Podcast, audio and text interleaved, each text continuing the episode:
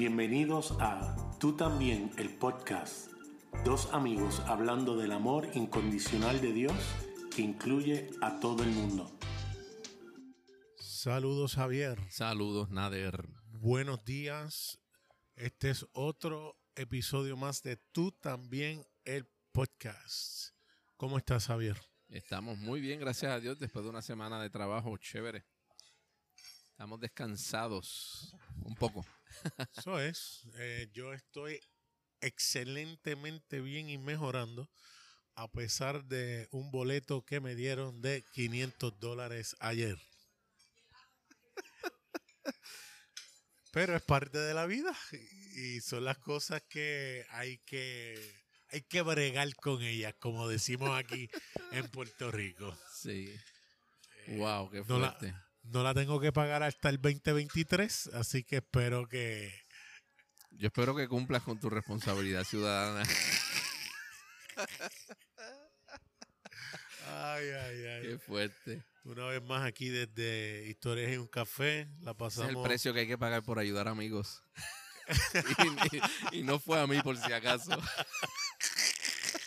si me estás escuchando, te amo, amigo.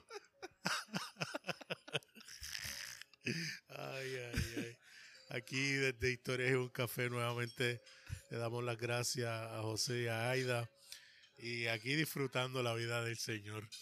Eh, Javier, como hemos estado haciendo los últimos pasados episodios, quiero eh, leer una cita. Esta vez es un físico teórico que estabas diciendo que el dueño aquí de Historias en un Café dice que, que, que, chévere que le pagan por simplemente dilucidar eh, el significado de la vida, ¿no? teorizar. Teorizar acerca de, cosas y así, pero pues nosotros los teólogos también eh, hacemos eso. Eh, de hecho, esta es la razón del podcast, simplemente hablar y, exponer, ¿no? Teólogos, filósofos, teóricos. Están todos en el mismo bote. estamos, todos en el mismo bote. Pues la cita es de un físico teórico llamado eh, Richard Feynman. La cita atea del día. La cita atea del día dice, prefiero tener preguntas que no puedan ser contestadas que tener contestaciones que no puedan ser cuestionadas. Mm. Eso está demasiado tremendo. Eh, sí, yo creo que él tiene razón. Eh, toda la vida se nos ha enseñado que no debemos cuestionar, eh, que a Dios no se cuestiona. Y es irónico porque David era el más que cuestionaba en sus salmos y nosotros cantábamos, aún hoy en día cantamos sus salmos eh, y no tenemos problema con que él haya cuestionado a Dios. De hecho, se nos decía, hoy no entenderás, pero mañana entenderás. Y hay gente que nunca entendió y nunca han entendido y se han ido de los Ni lugares entenderán. donde estado y no entenderán. Así que no, yo creo que es importante cuestionar y lo hemos dicho otras veces, si mi, si mi eh, punto de vista o si mi argumento no aguanta cuestionamiento, pues entonces tenemos que revisar lo que estamos creyendo y lo que pensamos. Y en cualquier tipo de relación, relación entre amigos, relación entre esposos, relación entre compañeros de trabajo, ¿sabes? Si, si tú no permites que otras personas pregunten, las relaciones no van a crecer para nada. Es imposible, no va a haber profundidad, va a ser constantemente una relación sumamente superficial porque de eso es que se trata. El conocer se trata de preguntar. Si yo no pregunto, me voy a quedar como si nada. Es como cuando envían a los chicos a la escuela, ¿verdad? Y dicen, pues pregunta, si tienes duda, pregunta. No hay ninguna pregunta tonta, ¿verdad? Aunque hay, hay gente que no entiende, los controladores o manipuladores, para ellos las preguntas son una ofensa.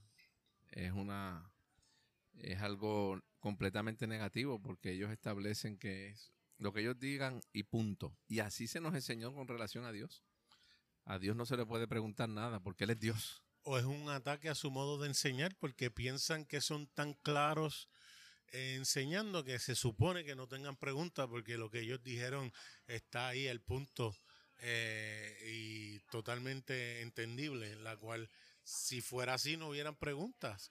Y yo creo que aun cuando nosotros como que, aun cuando nosotros en un momento dado entendamos el concepto, siempre preguntamos para verificar si estamos en, en punto, como dicen, ¿no?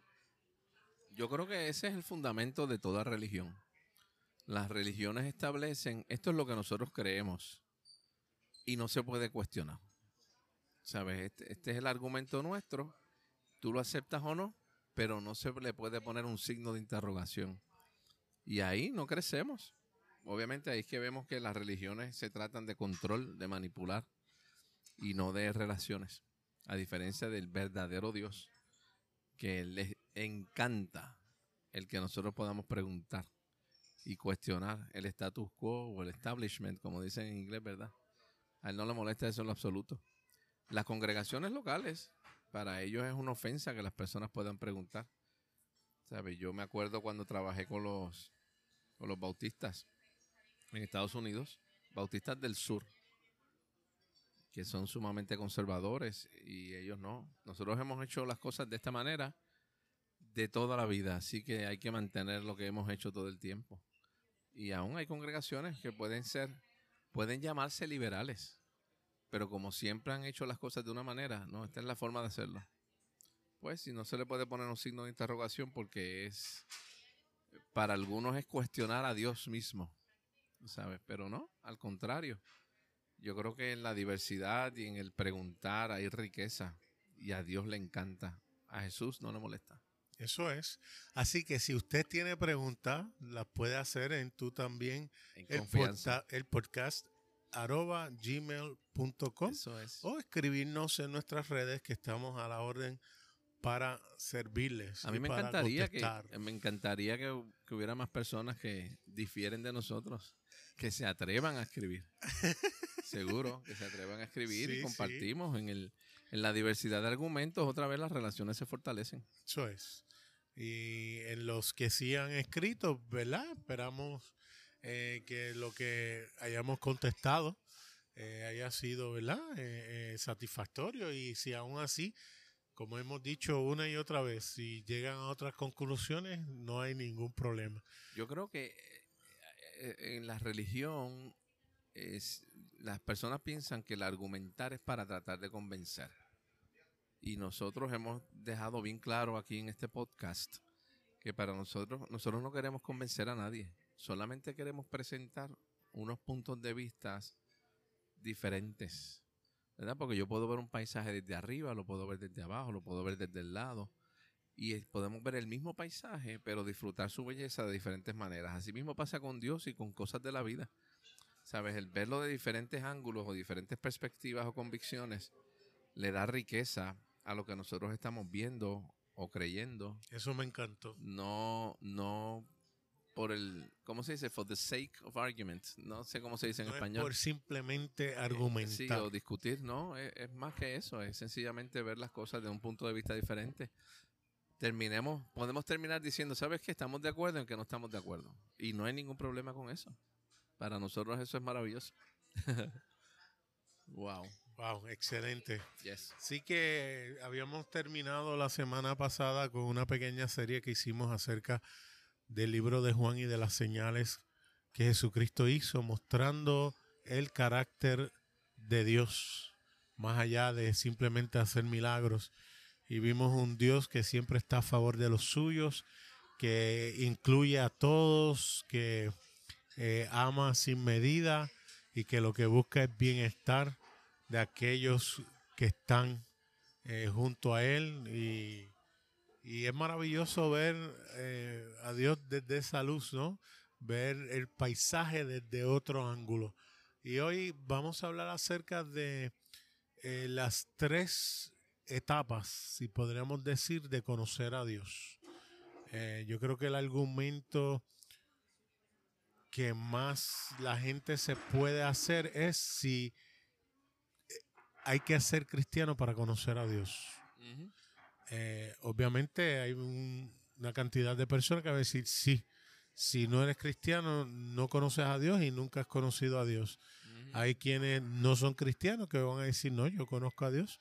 Por ejemplo, los, los judíos, eh, eh, porque los cristianos a quien, eh, de quien predican es el Dios que se reveló a los judíos, ¿verdad?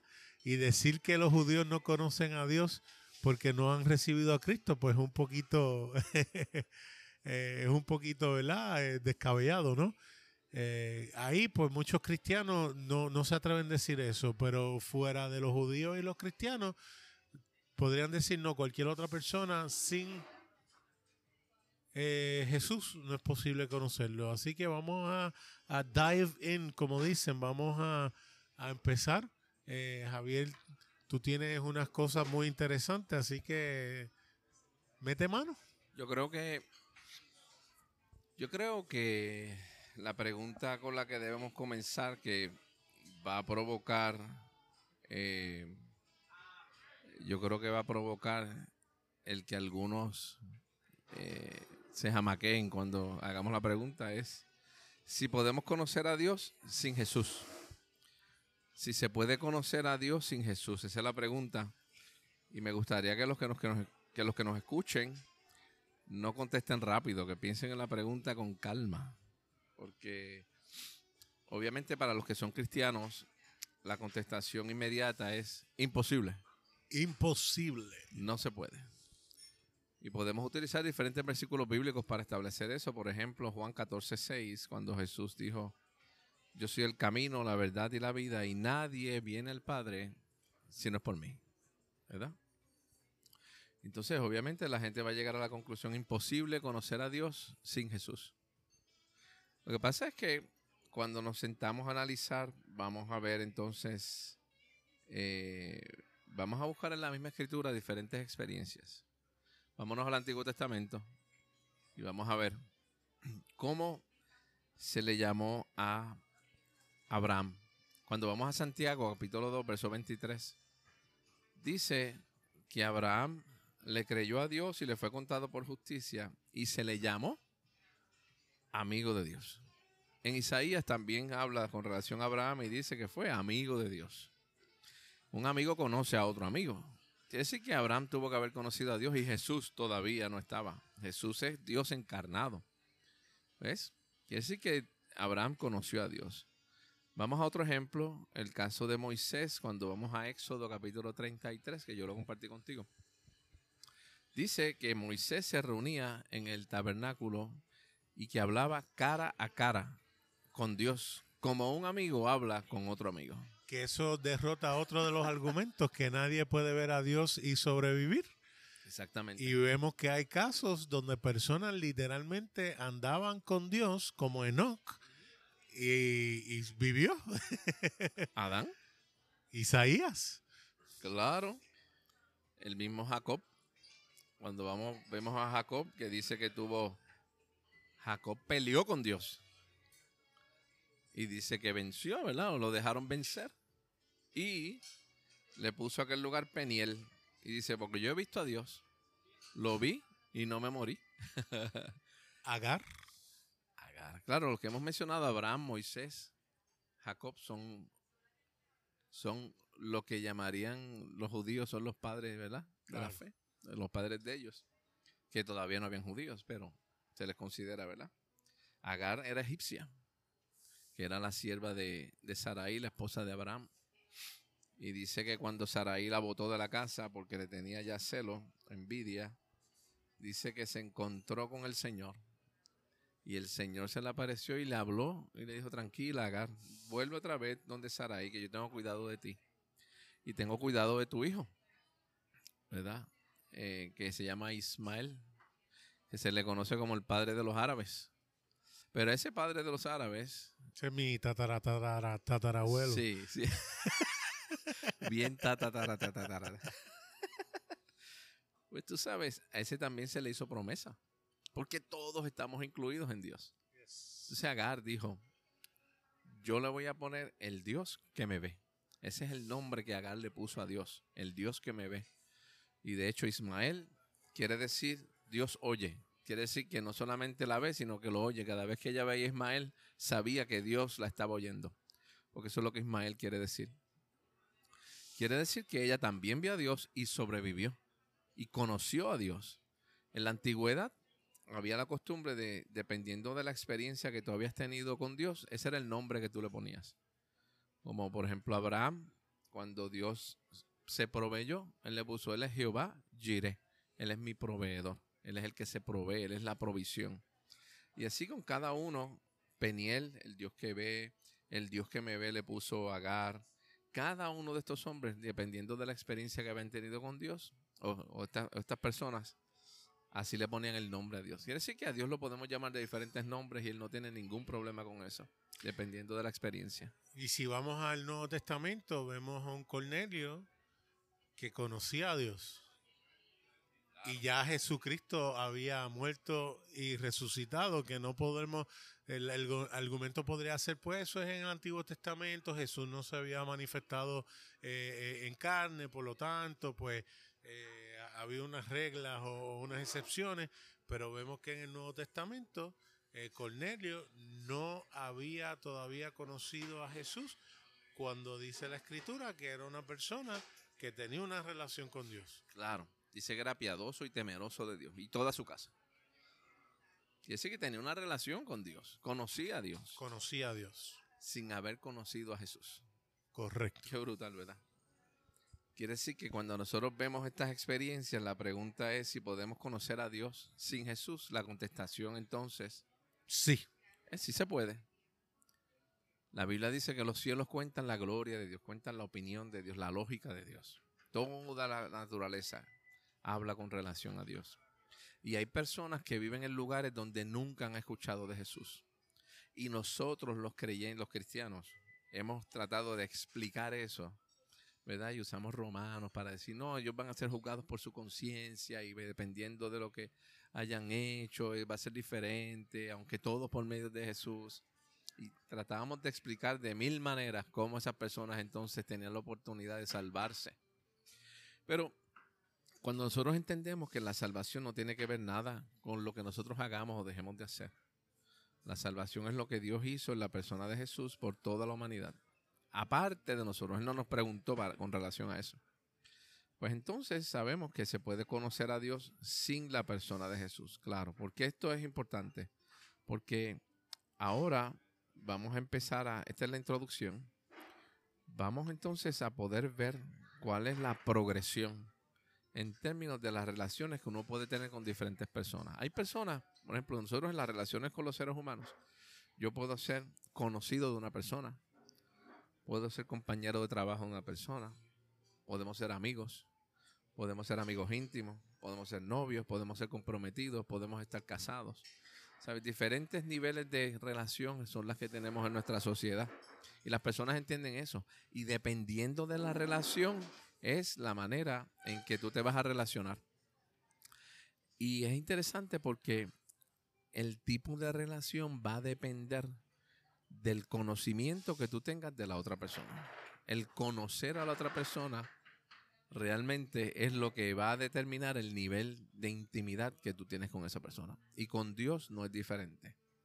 Quiere decir que podemos conocer a Dios de diferentes formas, podemos conocer a Dios en diferentes niveles y ninguno de ellos está incorrecto. Hay personas que conocen a Dios como Dios, como Dios nada más. Y eso está maravilloso. Vamos a ver más adelante que comenzando con David van a conocer a Dios en un nivel de intimidad mayor. Y cuando Dios encarna la persona de Jesús, podemos conocer a Dios en otro nivel, más todavía. Es decir, que desde Abraham hasta David hay un nivel de conocimiento. Y eso es importante porque de nuevo uno puede conocer a una persona en diferentes etapas y cada etapa va a determinar el disfrute que nosotros podamos experimentar con esa persona. Si yo tengo un compañero en el trabajo que solamente lo saludo cuando entro y me despido cuando voy, pues ahí se queda. A lo mejor lo conozco por su nombre, conozco algún detalle de él, pero a lo mejor hay unas cosas de él que yo pudiera estar afín o disfrutar si entonces busco una relación un poco más íntima con él, que puede ser simplemente eh, salir a almorzar con él y dialogar mientras eh, almorzamos. Que toma otro nivel si a lo mejor nos invitamos a, a un barbecue en, un sábado y va entonces en, en, creciendo, como dicen, esa, esa relación y esa amistad que ocurre aún hoy en día con los creyentes. Eh, hay creyentes que deciden estar en una etapa solamente de conocimiento de Dios y, este, y para ellos es suficiente. Pero hay otros que dicen, no, yo quiero más, yo, yo necesito saber más, yo quiero saber, eh, eh, conocerte aún más. Y esa experiencia es lo que hace, no que sea más real lo que ya está en nosotros, sino que va siendo despertado, va despertando en nosotros ese conocimiento. Yo puse hace una semana atrás un quote de The Shack que dice, lo que crece no es el amor, lo que crece es el conocimiento y el amor es solamente la piel donde está encapsulado ese conocimiento que va creciendo y el amor va estirando juntamente con ese conocimiento. Y yo creo que eso es fabuloso. Que parecería que es el amor el que crece, pero realmente no. Es que se nos van abriendo los ojos. Las escamas dentro de nosotros van cayendo para ver que ese amor es todo lo que hay en nuestra vida.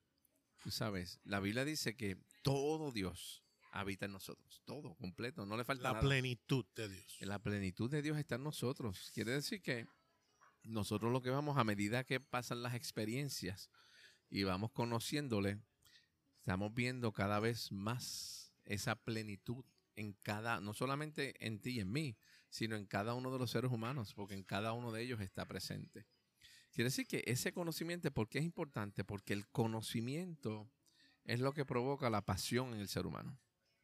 Esa pasión que te lleva a que quiero más. Pasa, y esto hemos hablado en otras ocasiones, pero lo repetimos, o sea, a medida que yo voy conociendo a alguien, la pasión aumenta.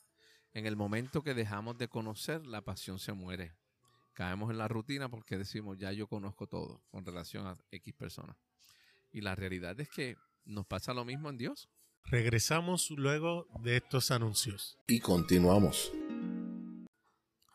La gente en las congregaciones locales están acostumbradas a eso llega un punto en muchas ocasiones que es más de lo mismo.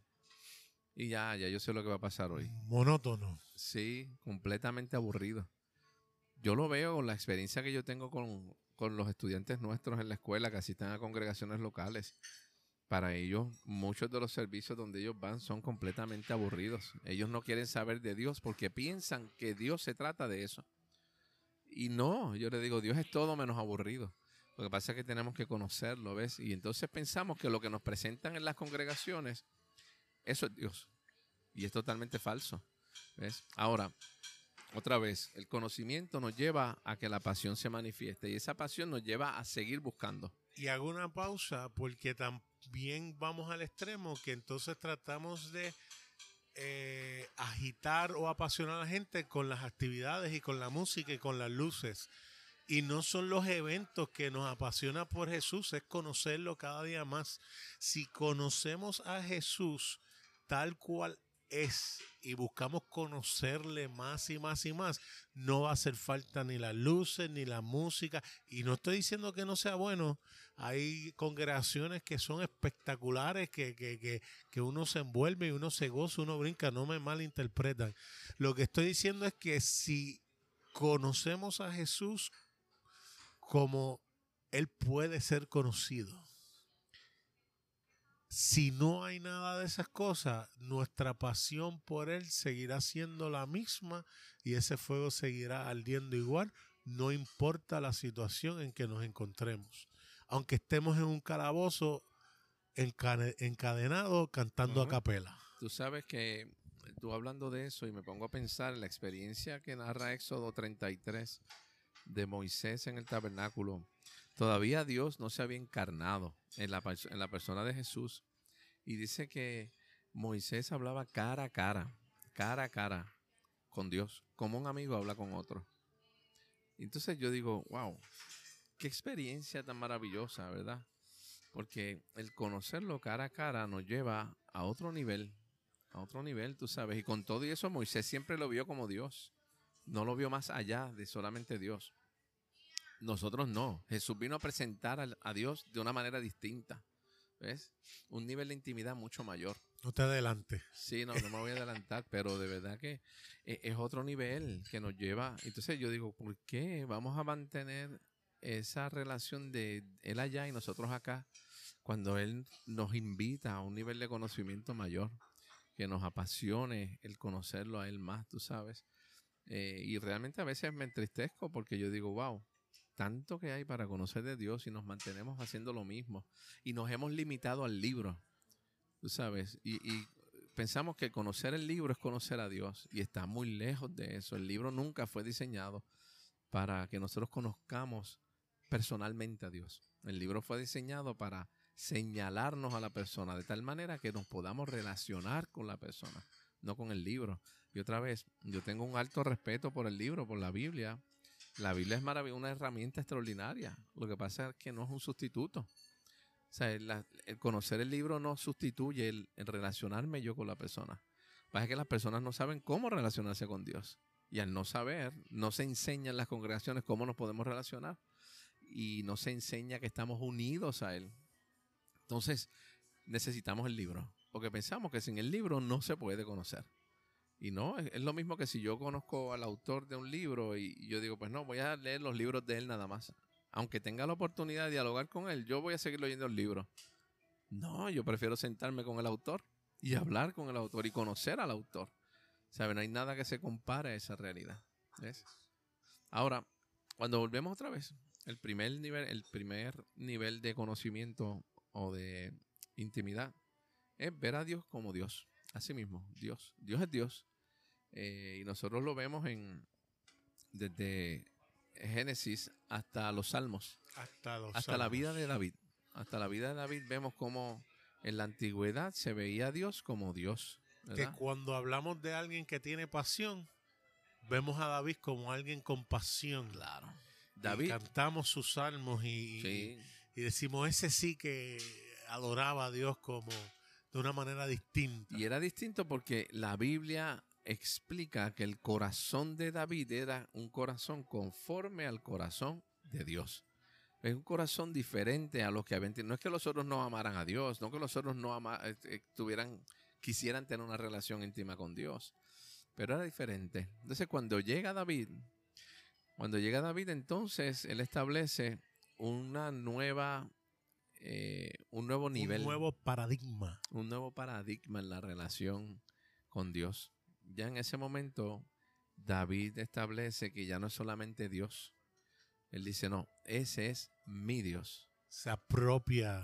Uf. Ese es mi Dios. Entonces él dice, Él es mi torre fuerte, Él es mi escudo, Él es mi luz, Él es mi salvación, Él es mi alto refugio. ¿Sabe? Él es mi pastor. ¿Sabe? Dios cobra una relevancia distinta en la vida de este hombre. Y así mismo lo presenta a través de los salmos. Como Dios dice, como, como David dice, no.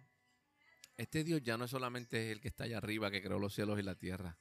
Este Dios es mío y yo soy de él. E inclusive no solamente un Dios de un pueblo, que podría ser el Dios de Israel o el fuerte de Israel, pero era ya una visión colectiva. Exactamente. Eh, a diferencia de una visión, no, Él es mío, íntimo, Él es para mí, yo me apropio de Él, Él es el que me guarda, Él es el que me eh, considera, Él es el que me consiente, Él es el que me...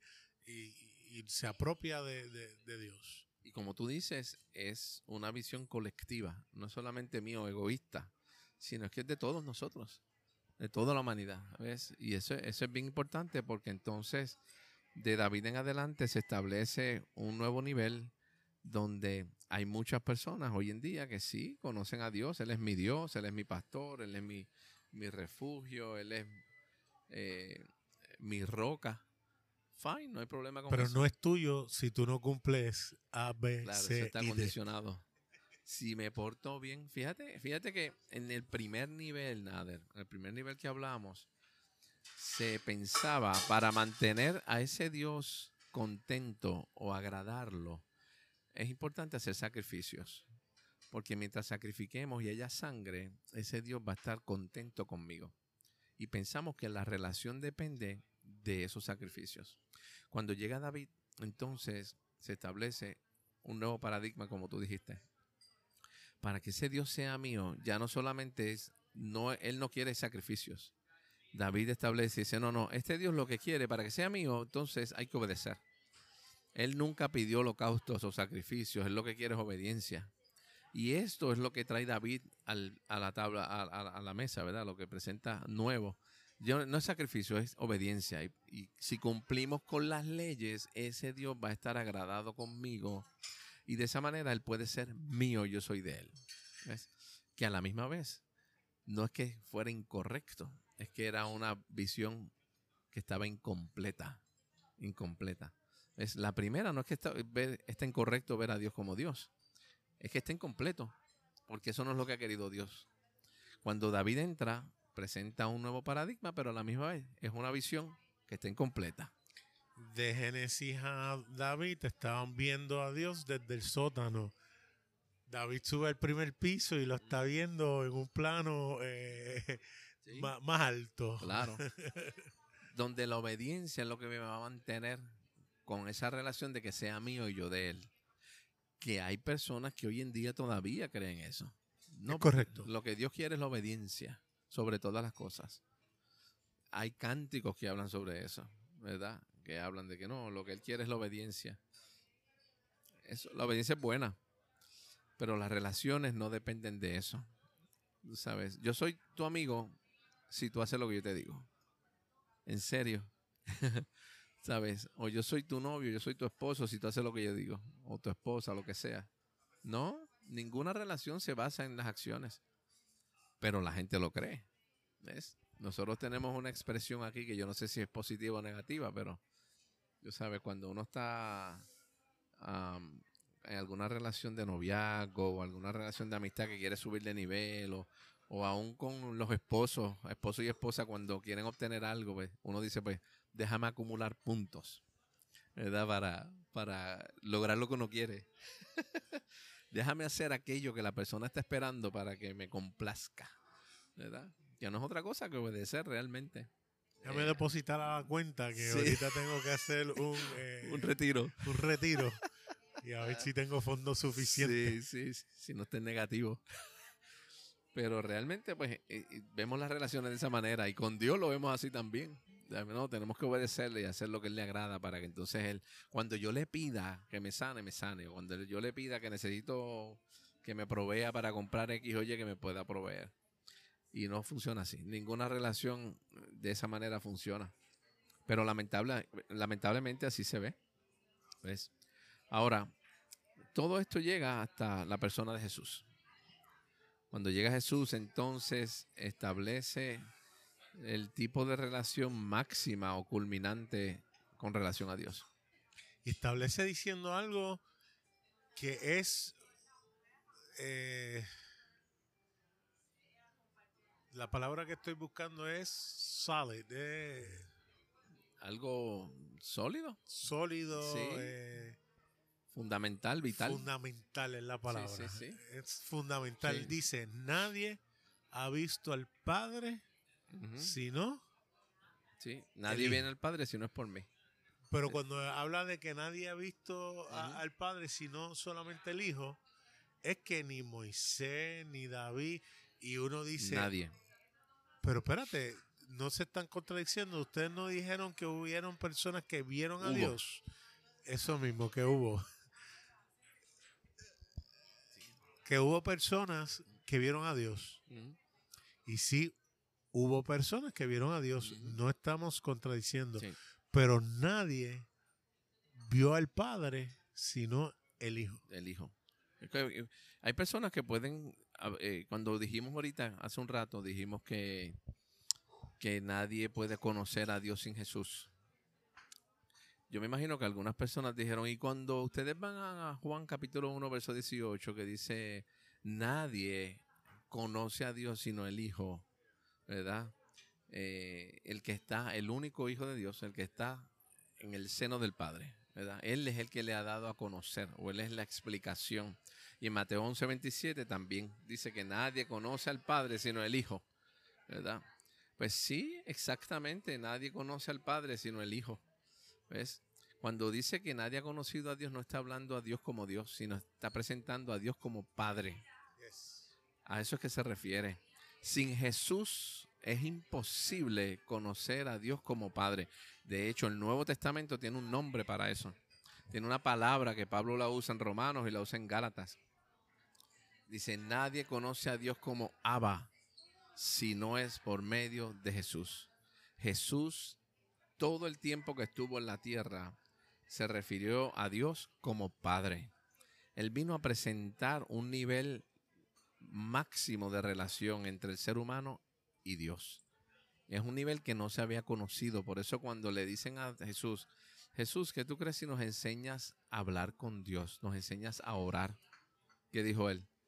Padre, nuestro, que estás en los cielos. Él no dijo Padre mío, él dijo Padre nuestro. Nos incluyó a todos. Todos somos hijos, pero no lo sabían. Así que Dios encarna la persona de Jesús para poder presentar a Dios como papá, como el único Padre nuestro. Tú sabes, y es maravilloso porque esto es un nivel de relación que muy pocas personas han conocido a través de la historia. Porque siempre pensamos que la Biblia no hace diferencia entre Dios, mi Dios y Padre. Pero Dios sí la hace. Dios siempre ha sido un papá amoroso. ¿Ves? Y de esa manera no se conocía a Dios hasta Jesús. ¿Ves? Hasta Jesús se conocía a Dios como Dios y como mi Dios, con el nombre que fuera. El nombre es irrelevante. ¿Ves? Pero cuando entra Jesús en el panorama, cuando llega a la tierra, se encarna. Por eso es que la encarnación es tan importante. Ahora que viene la Navidad, que celebramos la encarnación, porque la encarnación se presenta a Dios como papá. Tú sabes, Él es la expresión visible de quién es el Padre. Por eso cuando Felipe le pregunta, enséñanos al Padre. Él no dice enséñanos a Dios. Felipe dice, enséñanos al Padre. Y Jesús le dice, pero he estado con ustedes tanto tiempo y no te has dado cuenta que el que me ve a mí, ve al Padre. Aleluya. No, a Dios, al padre. Porque Jesús es el corazón en carne del Padre. Y es lamentable que hoy en día hay creyentes que se le hace difícil ver a Dios como Padre. Aún teniendo la revelación de que Jesús vino a presentar a un papá amoroso y por sus experiencias terrenales con sus padres terrenales, no es posible que puedan visualizar a Dios como un Padre bueno y amoroso, porque a lo mejor sus padres aquí en la tierra fueron todo lo contrario de lo que Cristo vino a representar. Y conozco personas que han podido romper ese ciclo y se han tirado en los brazos del Padre eh, de una manera eh, reckless. Eh, ¿Cómo se dice reckless en español? sin de verdad que no sé cómo se dice. Ahí me cogiste. Sin, sin, sin preocupación. Sin preocupación, sí, sin límites, sin preocupación. Eh. Hay una canción que se llama Reckless Love, que la traducen sin condición. Pero realmente, sí. no se piensen las consecuencias, me voy a tirar.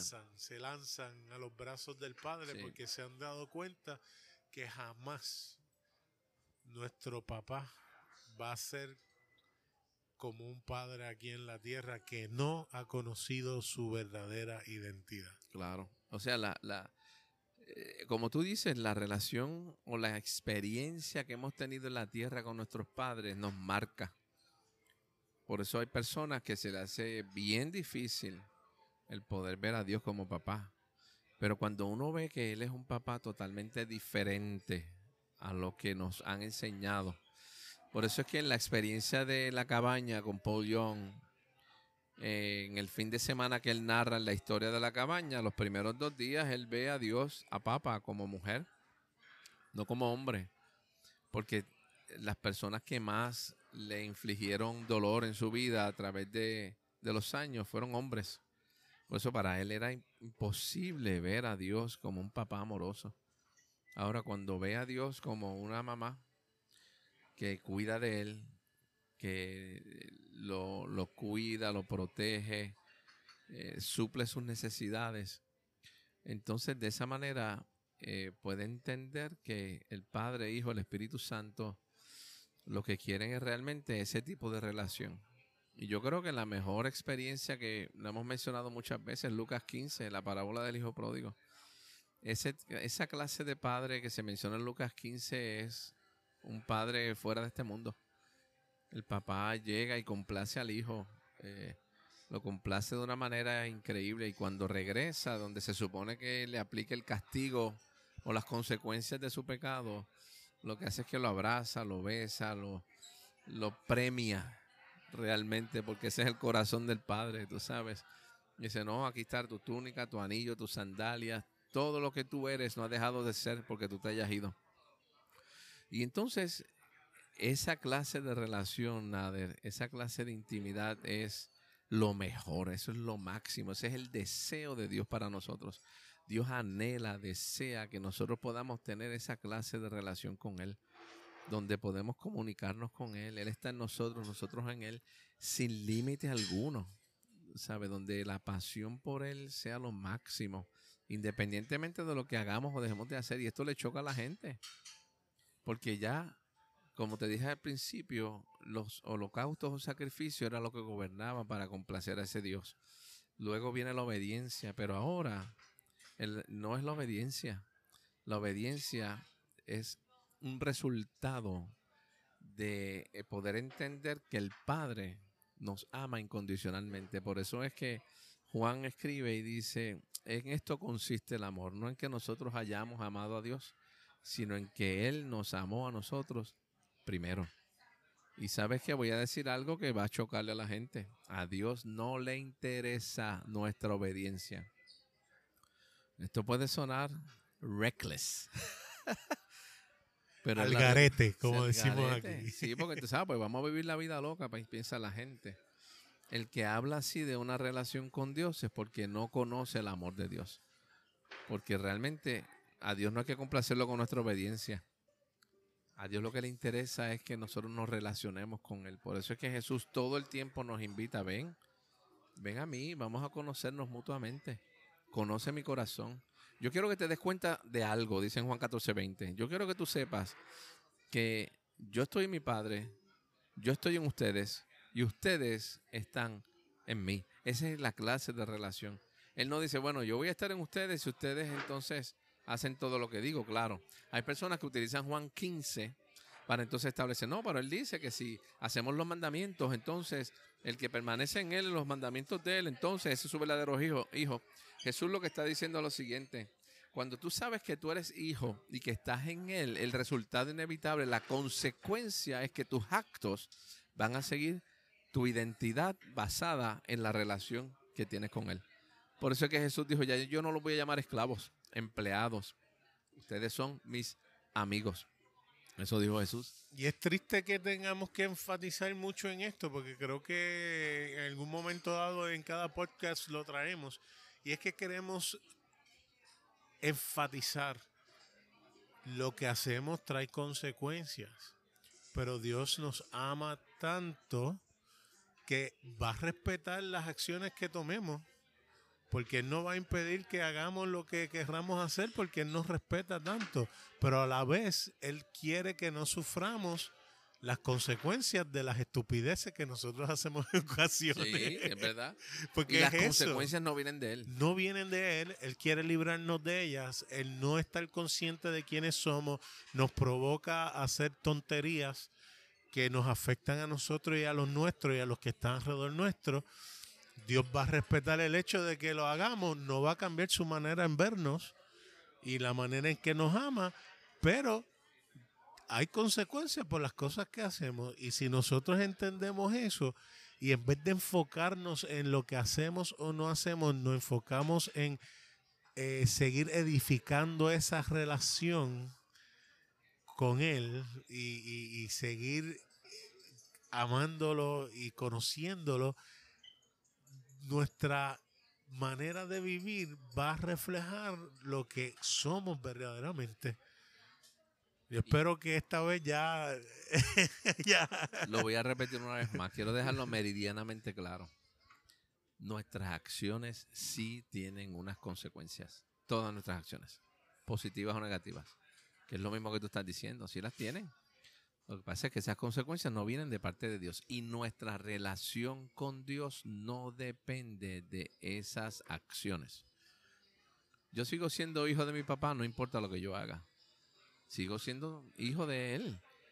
¿Sabes? Y, y eso, para nosotros entenderlo en lo natural, nadie tiene problemas con eso. Y hay personas que dicen, si yo me entero que mi hija o mi hijo es esto, yo le dejo de hablar, lo dejo de amar, deja de, para mí está muerto. Eso lo vemos. Pero Dios, primero, Dios no es como nosotros. Y segundo, tú puedes decir lo que te da la gana, pero eso no invalida la realidad de quién es ese hijo o esa hija para ti, aunque tú decidas que dejó de ser tu hijo. Porque si tú te mueres, esa persona eh, sigue, va a seguir heredando lo que, lo que es tuyo. Y aunque hay mecanismos legales donde hasta puede hacer un padre un, un, un testamento para desheredarlo, cada vez más se hace hasta más difícil poder sostener eso y en las cortes hasta eh, se, se, cae el caso porque la persona es heredera de los bienes de, de su papá. Sí, no, y lo, la, las cortes, los tribunales, los papeles pueden decir lo que sea. Pero la realidad es otra. La realidad es que tú vas a seguir siendo hijo de tu papá y de tu mamá hasta que te mueras y aún después. Tú sabes, esa es la realidad. Y todos nacimos de Dios. Quiere decir que todos somos hijos de Dios. Entonces, eso, eso es importante dejarlo claro. Si no se acuerdan de más nada que hemos dicho en este episodio, graben esta porción para que se acuerden de que sí, estamos diciendo que sí hay unas consecuencias. Pero aparte de eso, nuestra relación con Dios sigue siendo la misma. ¿ves? Y Dios siempre nos invita a que nosotros lo conozcamos cada vez más. Que tengamos un nivel de intimidad, de intimidad, mayor con Él. Que no lo veamos solamente como Dios, que no lo veamos como mi Dios, que podamos verlo como papá. Porque eso es lo que es Él. Yo, yo te había escrito hace una semana y pico, te, te mandé algo por texto. Cuando Jesús está con Pilato, que lo llevan donde Pilato, que él tiene a, Jesús y tiene a Barrabás, ¿verdad? Y, y, entonces van a, él le presenta a la multitud que estaba allí y le dice, bueno, díganme a quién quieren, a Jesús o a, o a Barrabás, a quién crucificamos. ¿Ves? La gente estaba gritando a viva voz, crucifiquen a Jesús. Crucifiquen a Jesús, crucifíquenlo. Eh, y suelta a Barrabás. Y es interesante porque Barrabás, el nombre de Barrabás, Bar quiere decir hijo. ¿Verdad? Es como la experiencia en Mateo 16 cuando eh, Pedro dice, tú eres el hijo de Dios, tú eres el Cristo, el hijo del Dios viviente. ¿Verdad? Que Jesús pregunta, ¿quién, es, quién ustedes dicen que yo soy? Y Pedro le dice, tú eres el hijo de Dios. Jesús le dice, tú eres Bar Jonas, el hijo de Jonás.